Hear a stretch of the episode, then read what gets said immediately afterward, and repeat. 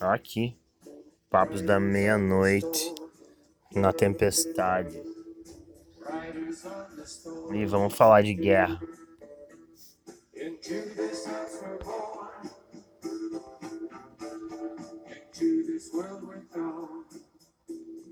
Quando a miséria nos abraçava na infância, meu pai sempre dizia: na guerra é bem pior, e mesmo assim ainda voltam alguns vivos. Sempre me perguntei do porquê alguém iria para a guerra. Claro que os motivos de ir ou de fazer ir podem ser bem diferentes dos de hoje. Não tão simples como dinheiro e poder. Houve um tempo em que as guerras tinham seus campos de batalha.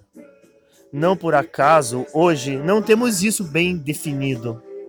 Era preciso escolher o terreno, fazer a melhor estratégia, estar sempre em seu melhor dia, saudar seu adversário para saber se ele, assim como você, também estava preparado. Hoje, nós banalizamos os motivos de fazer o que precisamos fazer. A história tornou-se ridícula às conquistas, abriu as batalhas motivos como o orgulho, a ira, a raiva, ódio, disputas por pedaços de terra, riquezas ou até mesmo a amores não correspondidos. Tudo para que os soldados, o povo e mesmo os medíocres não soubessem seu verdadeiro sentido. Agora, qualquer batalha, por mínima que seja, tem que ter de retorno um pedaço de terra, que é um pedaço de papel, na verdade, um punhado de dinheiro ou mesmo um reconhecimento amoroso afetivo. Estamos às escuras nesse mundo. Ninguém sabe o real motivo pelo qual o ar entra em nossos pulmões. E o pior, estamos muito longe de saber. O verão já passou, as cegas, e nós não estamos salvos. Hoje, as pessoas escrevem um livro pensando em ganhar status social e dinheiro.